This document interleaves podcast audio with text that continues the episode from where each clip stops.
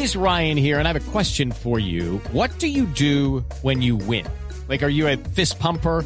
A woohooer, a hand clapper, a high fiver. I kind of like the high five, but if you want to hone in on those winning moves, check out Chumba Casino. At ChumbaCasino.com, choose from hundreds of social casino style games for your chance to redeem serious cash prizes. There are new game releases weekly, plus free daily bonuses. So don't wait. Start having the most fun ever at ChumbaCasino.com. No purchase necessary. BGW. Void were prohibited by law. See terms and conditions. 18 plus. Precisamente el senador Mauricio Liscano, uno de los candidatos a la presidencia del Congreso, le salió al paso a los cuestionamientos por su cercanía con el expresidente Álvaro Uribe. Catalina Ortiz.